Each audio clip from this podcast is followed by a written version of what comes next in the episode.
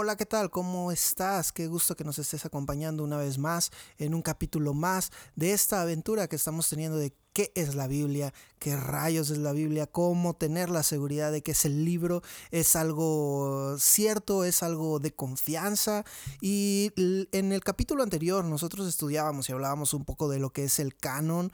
Decíamos, oye, ¿cómo pudo haber sido que 40 personas alrededor del mundo se hayan puesto de acuerdo para escribir sobre un mismo mensaje. ¿Cómo fue que tres continentes diferentes, cómo fue que alrededor de miles de años eh, se escribió este, esta fascinante historia que ahora tú y yo tenemos en nuestras manos de diferentes maneras a través de muchos años. Y ahora quiero, quiero seguir hablando sobre cómo tener la seguridad de que ese libro que tú y yo tenemos en nuestras manos, esa app que tú y yo tenemos con el escrito de la Biblia en, nuestra, en nuestro celular, en nuestro smartphone, eh, esa, mm, esa Biblia que tenemos en la computadora, en la tablet, no sé, donde tú la tengas, pero cómo tener la seguridad de que esto es palabra de Dios. Hablábamos acerca de diferentes de lo que es el canon y este día no vamos a hablar específicamente de lo que es un canon, pero sí quiero hablarte sobre cómo tener la seguridad de que eso que tú estás leyendo es cierto. ¿Cómo saber que un libro que se escribió hace miles de años es verídico? ¿Te has puesto a pensar en eso? ¿Alguna vez te has preguntado, oh rayos, ¿y cómo sé que lo que escribió Moisés, cómo sé que lo que escribió este Josué es verdad? ¿Cómo sé que lo que escribió Pablo? Para empezar, ¿cómo sé que existió un tal Pablo? Y déjame decirte, vamos a, a ir hablando un poco de evidencias. Cuando tú estudias un poco de lo que es la Biblia, te puedes encontrar con que hay dos tipos de evidencias evidencia interna y evidencia externa. La evidencia interna es aquella que está inmersa en las escrituras. ¿Qué quiere decir con esto? Son cosas que la Biblia dijo, la Biblia profetizó y que al tiempo se cumplieron, al tiempo fueron reales. Esto se combina, es un, em, es un espacio muy cercano el que hay entre evidencia interna y evidencia externa. regularmente la evidencia interna nos, la evidencia externa nos confirma lo que es la evidencia interna. Y ahorita te voy a dar unos cuantos ejemplos, pero cuando tú y yo revisamos a fondo el Antiguo y el Nuevo Testamento, buscamos evidencia científica, histórica, arqueológica, diferentes áreas que respaldan lo que está escrito en la Biblia. Y aquí quiero citarte algo que, dice Pedro en su segunda carta, cuando dice, esto ha venido a confirmarnos la palabra de los profetas.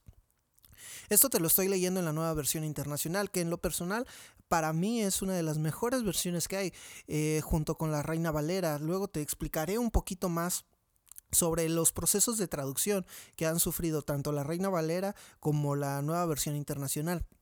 ¿Y por qué te puedo decir que la NBI o la nueva versión internacional, a pesar de la polémica que hay, que no, que el patrocinador, que le quitan versículos, que esto, que el otro, que aquello, o sea, después quitando eso de, dejando eso de lado, pero quiero compartirte esto. Eh, segunda de Pedro 1, 19 dice, esto ha venido a confirmarnos la palabra de los profetas. Esa es la primera parte. Pero eh, cuando dice esto, ha venido a confirmarnos la palabra, literalmente está diciendo, también tenemos la muy segura palabra. Tenemos la mayor seguridad en cuanto a certeza de que lo que estamos leyendo es cierto, se habla acerca de la inspiración del Espíritu Santo y te lo comentaba en el podcast anterior, cómo el Espíritu Santo había inspirado a diversos hombres de diferentes eh, eh, profesiones, de diferentes lugares del mundo, diferente educación, para escribir algo. Y todo esto, nosotros tenemos la seguridad de, poder saber que lo que dice la Biblia es algo cierto. Y quiero mencionarte cinco ah, profecías que fueron realmente confirmadas por la Biblia. Primera de ellas, en el año 760 a.C., Amós, aproximadamente, claro está, pero en el 760 a.C., Amós predice que Israel sería restaurada como nación y nunca volveríamos, que nunca volvería a ser retirada de la tierra. Te voy a invitar, si tienes ahí tu Biblia, que puedas acompañarme a Amós 9:15. En Amós 9:15 nosotros encontramos que la Biblia dice, plantaré a Israel en su propia tierra para que nunca más sea arrebatado de la tierra que yo le di, dice el Señor tu Dios. Amos predice esto, que eh, Israel volvería como nación y nunca más sería retirada de su tierra. Y sabes, esto, esto es algo increíble porque tú y yo podemos tener la seguridad. Es como, no es así como aquellos políticos que te dicen, no, les prometo que en mi sexenio bajaré el desempleo y la pobreza se acabará y ya no habrá más hambre en la tierra y la paz mundial y ya sabes. Pero cuando Amos dice esto, te estoy diciendo que fue en el año 760 a.C. ¿Sabes cuándo se vino a cumplir? Si, tú y yo sabemos algo de historia, y te voy a ser algo sincero, yo batallo con la historia, pero en el año 1948 se cumple con la declaración de independencia de Israel. O sea, no sé si, te, si escuchaste bien, pero año 760 antes de Cristo, antes de Cristo, papá, antes de Cristo se profetizó esto, y en el año 1948 se cumple. ¿No es suficiente? Segunda evidencia aproximadamente en el año 732. Isaías predice que el imperio medo-persa conquistaría Babilonia y Babilonia se convertiría en una tierra baldía. Esto lo podemos ver en Isaías 13, 17 al 18 y, y esto es algo increíble porque realmente tú y yo podemos tener esa seguridad. Y checa lo que dice Isaías 13, 17 al 18 dice, miren, yo incito contra ellos a los medos, pueblo al que no le importa la plata ni se deleita en el oro, con sus actos, con sus arcos traspasarán a los jóvenes, no se apiadarán del fruto del vientre, ni, del vientre, ni tendrán compasión de los niños. ¿Te das cuenta? Esta fue una profecía dada por Isaías alrededor del 732 a.C. Y sabes, se cumpliría, este se cumplió más rápido. Esto se cumplió en el año 538 a.C. y esto se da cuando los medos se hicieron cargo y destruyeron completamente Babilonia. Pero ahí no, eh, no se detuvo la cosa. Ah, en el año 275 a.C., cuando los Seleucidas forzaron a todos los habitantes a abandonar la tierra de Babilonia. Aquí podemos ver un cumplimiento parcial. Hay profecías que tienen dos tipos de cumplimiento, un parcial y uno total. El cumplimiento parcial es cuando tiene una parte de la profecía se cumple y el cumplimiento total, obviamente, como su palabra lo dice, eh, la profecía completa se cumple. Y, perdón la redundancia de completa se cumple y bla, bla. Pero en Isaías podemos ver esto. Primero, toda la tierra se destruyeron a Babilonia, los, los medos y los persas, y luego los leucidas eh, destruyeron y uh, corrieron a todos los habitantes. Tercera evidencia, año 732 a.C. Isaías dice que Egipto y Etiopía serían conquistados por Asiria. Y esto se cumple en el, entre los años 637 y 670 a.C., cuando Asiria conquista a las naciones del noreste de África. Una más, 701 a.C., Isaías hace reclamaciones y dice que Israel será llevado cautivo por el imperio de, eh, de Babilonia. Esto se cumple entre los años 597 y 586 a.C., ya que Babilonia toma cautivos y saca de Jerusalén por primera vez. Luego destruye totalmente Jerusalén unos años más tarde. En la quinta evidencia, en el 589 a.C., Ezequiel habla de la caída de la gran ciudad de Tiro y cita al Señor y cita a Dios cuando Él dice, haré que muchas naciones se levanten contra ti. Y esto se cumple entre los años 586 y 573 a.C. con un personaje de nombre inspirador, apúntelo para sus hijos, que se llamaba Nabucodonosor. Nabucodonosor, rey de Babilonia, establece asedio contra la ciudad y cumple esta profecía, cumplida en los años 370 a.C. Un rey de Chipre conquista, la, la ciudad. Se cumple en el 332, Alejandro el Grande conquista la ciudad. Se cumple en el 315 al 316, con Antígono, quien sirvió bajo Alejandro, ataca la ciudad y la termina cumpliendo. Y se vuelve a cumplir en el año 1129. La ciudad cae ante los cruzados. Se cumple nuevamente en el 1291. La ciudad corresponde a los ejércitos musulmanes de los mamelucos. ¿Te das cuenta cómo Dios cumple lo que, lo que, él le, dijo, lo que le dijo a su pueblo? Esto es algo maravilloso. No sé si te has puesto a verlo, pero muchas veces eh, todo lo que la Biblia dice, la historia, la ciencia, la biología, todo termina por confirmarlo. Y esto es algo maravilloso, que tú y yo podemos tener la seguridad de que esa Biblia que tú y yo tenemos es cierta. Y te voy a dar el dato más interesante de todos ellos. Sabes, ah, te mencionaba el podcast anterior que cuando los, eh, los, los que escribían la Biblia se llegaban a equivocar, ellos no, no eran como nosotros, así de le pongo corrector o borrar, delay, delay, delay, delay, o cosas por el estilo. No podías, eh, no te marcaba el papiro así como que en rojitas, clic derecho y corregir. no, o sea, si te equivocabas tenías que deshacer todo. El cuidado para los manuscritos era tan, tan específico que si uno de los escribas llegaba a cometer un error, un solo error en una de, en una de las letras, se desechaba todo el manuscrito. Se desechaba todo el manuscrito. Y había manuscritos que se desechaban y quedaban guardados como un error y ya. Ese se ocupaba más que nada como para colecciones privadas, para algo interno, pero aquel manuscrito que salía para la iglesia, para las sinagogas, debía de ser hecho con sumo cuidado.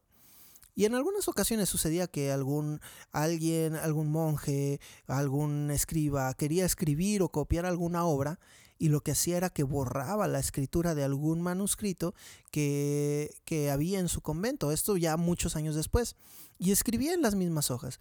Los manuscritos que resultaron se conocen con el nombre de palimpsestos. Palimpsestos. Como la operación de borrar la escritura primitiva era muy laboriosa y había peligro de destruir el pergamino con años y años de antigüedad, no se hacía con una total perfección. De hecho, en nuestros tiempos tú puedes escribir en una hoja blanca, escribes algo y a la hora de que lo borras no queda completamente eh, sin marca la hoja, queda algo grabado. Y así sucede que muchos de los palimpsestos revelan lo suficiente de la primera escritura para poder descifrar, especialmente por medio de la, de la fotografía. Los manuscritos hebreos del Antiguo Testamento tienen la forma de una tira larga de pergamino de unos 30 o 35 centímetros de ancho, escritos en columnas transversales. El, el, cuidado que se tenía con esto era sumamente específico. Pero dices, oye, ¿y cómo sé que que realmente ellos, ellos sabían que era el rollo escrito, que era algo válido, que estaba bien. Y sabes, ah, esto, tú y yo debemos de tener la seguridad de, todo esto. Te voy a mencionar algunos personajes interesantes que tú y yo hemos, hemos conocido y hemos sabido de ellos a lo largo de la historia. Te pregunto, ¿se te hace conocido el nombre de Platón? Claro que sí, ¿verdad? Es alguien que eh, en, literatura, en filosofía, es alguien súper reconocido. Platón nació hace, cerca del año 425 a.C. Y desde este tiempo empezó a escribir y llegar a ser el filósofo maravilloso que tú y yo conocemos, del cual se nos habla en todas nuestras escuelas. Sin embargo, quiero decirte algo, él nace en el 425 a.C y sus textos más antiguos que se le conocen corresponden al periodo bizantino, entre el año 900 y 1400 después de Cristo. Ojo con esto. 425 antes de Cristo y yo te estoy hablando que los escritos más antiguos que se le conocen son del 900 después de Cristo. O sea, ¿y tú crees que las cartitas de amor que le mandaba tu papá a tu mamá son una reliquia? Esto es una reliquia. Esto representa una separación de casi 2000 años.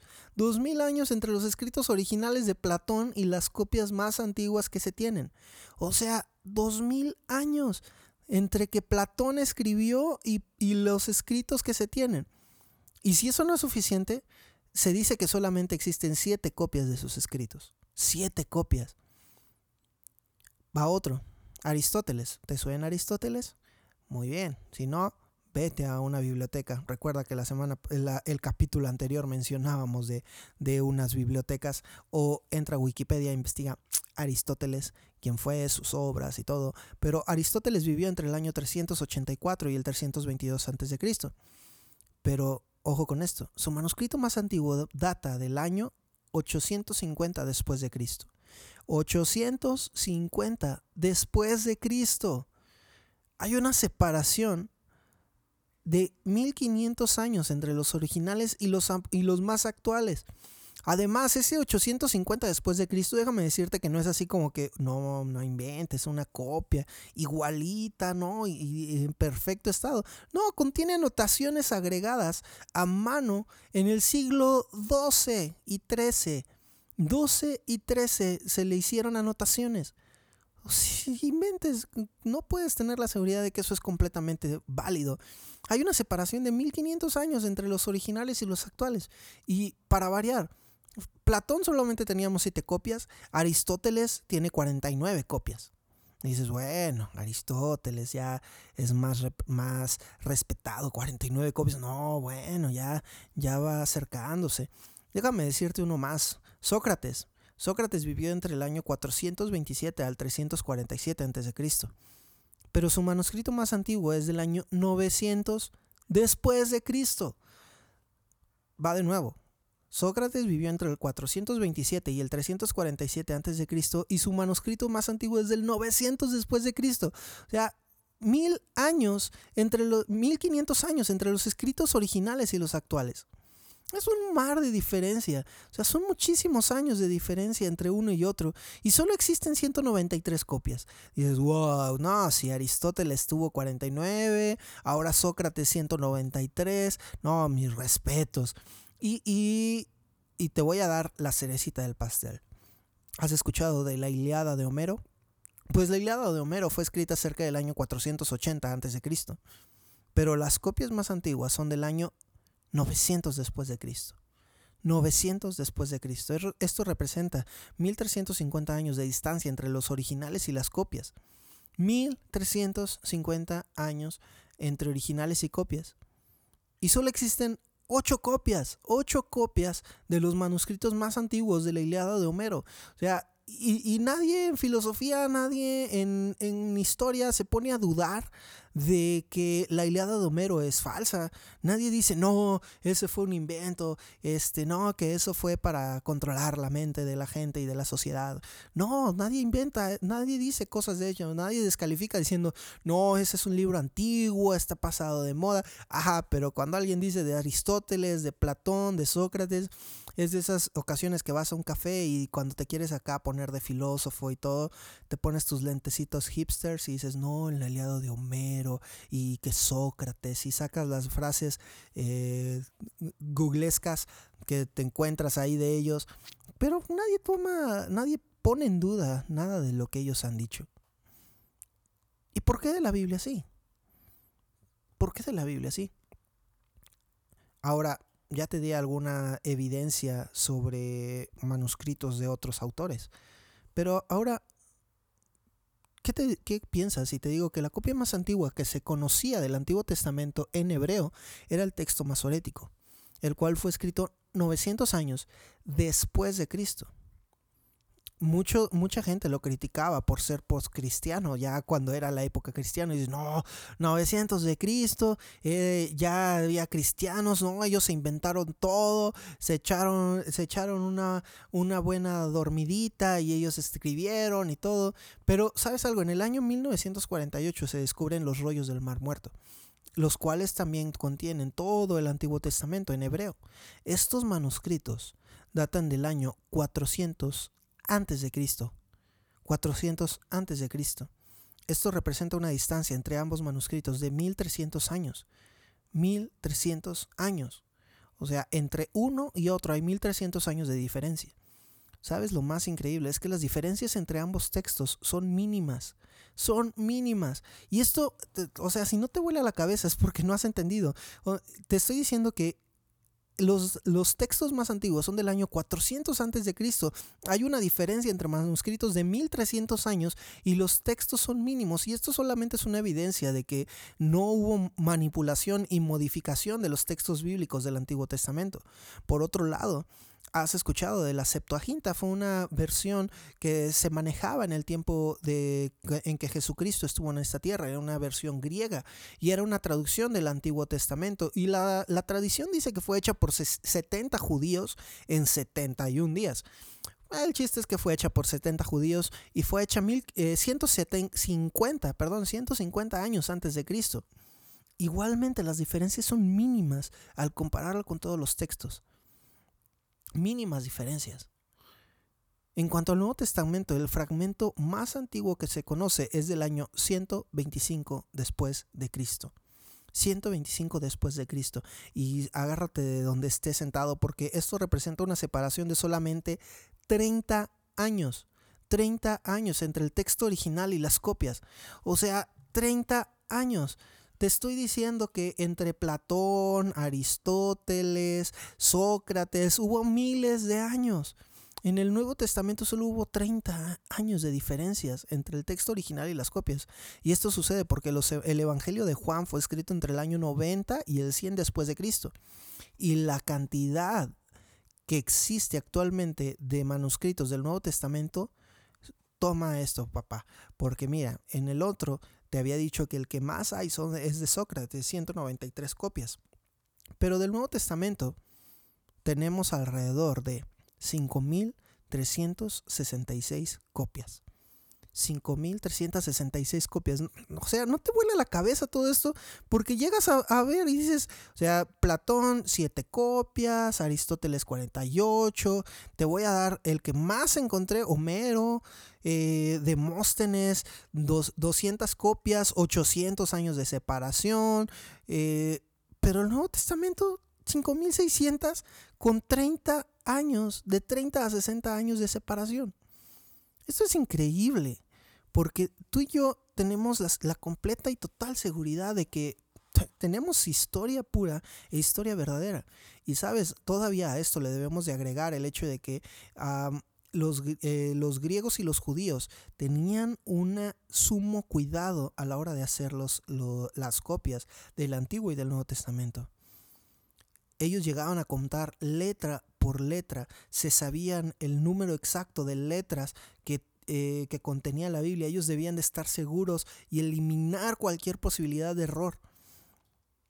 E, e, ellos usaban una pluma especial eh, que una pluma completamente nueva, debían de lavarse por completo, debían de limpiarse completamente para escribir el nombre de Dios. Y ya después de eso podían continuar copiando. La tarea era larga. La tarea era muy larga. Pero ellos aún así, con todas estas evidencias que tenían, se dedicaban a todo ello. Es algo maravilloso que tú y yo podemos tener. Y es una seguridad que tú y yo debemos de, tener, el saber que lo que tenemos tú y yo es algo súper valioso, es historia pura.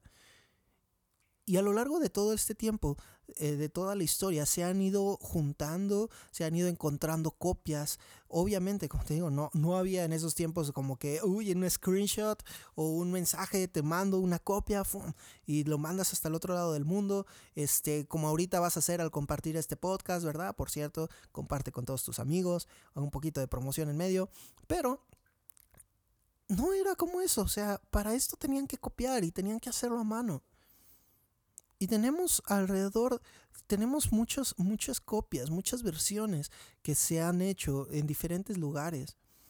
O sea, tenemos los rollos del Mar Muerto que te dije, esos fueron, encontrados en, en, unas cuevas cerca de, del Mar Muerto, en el Qumran. Y ellos tienen copias en hebreo, en paleohebreo y en griego. Se fue, fueron escritos entre el 150 a.C. y el 70 después de Cristo. Y la copia más antigua está son de esas copias que se encuentran, de esa misma etapa. Tenemos la versión, la Septuaginta, que fue, eh, está escrita del, del, Códice Vaticano, el Códice Sinaítico, otros papiros más antiguos. La, la Vulgata Latina fue hecha del Códice Amiatrino. El Masoreta fue del Códice de Alepo, Códice de Leningrado. Muchos, muchos eh, códices de los cuales se ha sacado y se ha utilizado para poder tener lo que ahora tenemos. Y es de ahí que vienen las diferencias. De hecho, te voy a dar un dato. Tenía el, el, Papa Damaso, que fue Papa del año 366 al 384, te estoy hablando Papa, obviamente, de la Iglesia Católica, unificó el texto bíblico. Había muchas traducciones en latín muchas traducciones en latín, porque muchos encontraban un papiro y comenzaban a estudiar y hacer su propia traducción. Pero el Papa le pide a Jerónimo que haga una traducción unificada. Y de aquí sale la Vulgata Latina. Había más de 100.000 manuscritos con diferencias entre, entre sí. De ahí la necesidad de tener una unidad, de tener un mismo, un mismo texto. En el Mar Muerto tenemos cerca de mil manuscritos todos estos son del siglo IV antes de Cristo. Todos son del Antiguo Testamento y en esta época estaban los profetas posexílicos. Estos manuscritos se descubren entre el 400 antes de Cristo y el 200 después de Cristo. O sea, son, son muchísimas evidencias que tú y yo tenemos para poder saber que, la Biblia es algo, algo histórico, es algo real para ti, para mí. No, no se trata de fanatismo, no se trata de, de ideas antiguas, no, no se trata de nada de eso. Se trata de evidencia que tú y yo podemos tener de esto.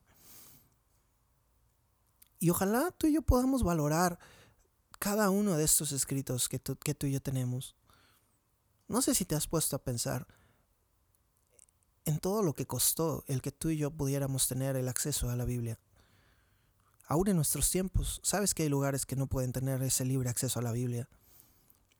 Y muchas veces tú y yo nos pasamos discutiendo que no, que la versión más, más buena es la Reina Valera 60, por favor. Y porque la Reina Valera contemporánea no, no aplica o, otra con otra iglesia diciendo no la versión internacional es lo mejor los que ocupan la Reina Valera están mal eh, después dices no la, lenguaje actual es lo mejor la traducción viviente Biblia al día ahora tenemos tantas tantas versiones tantas traducciones. Pero hubo un tiempo en el que no podíamos tener todo eso. Hubo un tiempo en el que era tan difícil tener una es una copia de la Biblia. Te voy a contar una historia familiar, pero cuando mi bisabuela tenía a mi, nació mi abuela, ellos eh, maltrataron mucho a mi abuela. Y cuando mi bisabuela estuvo cerca de morir, ah, le dijo, a, cuando ya estaba en su lecho de muerte, le dijo a mi abuela, María, cuando alguien venga a traerte la Biblia, vende todo lo que tienes y compra la Biblia, porque esa es la palabra de Dios que te va a salvar.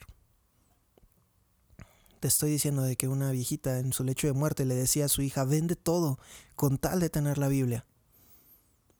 Pasaron los años y mi abuela creció, se casó, hizo su vida alejada de los caminos de Dios, cuando llegó de repente un pastor a predicarle.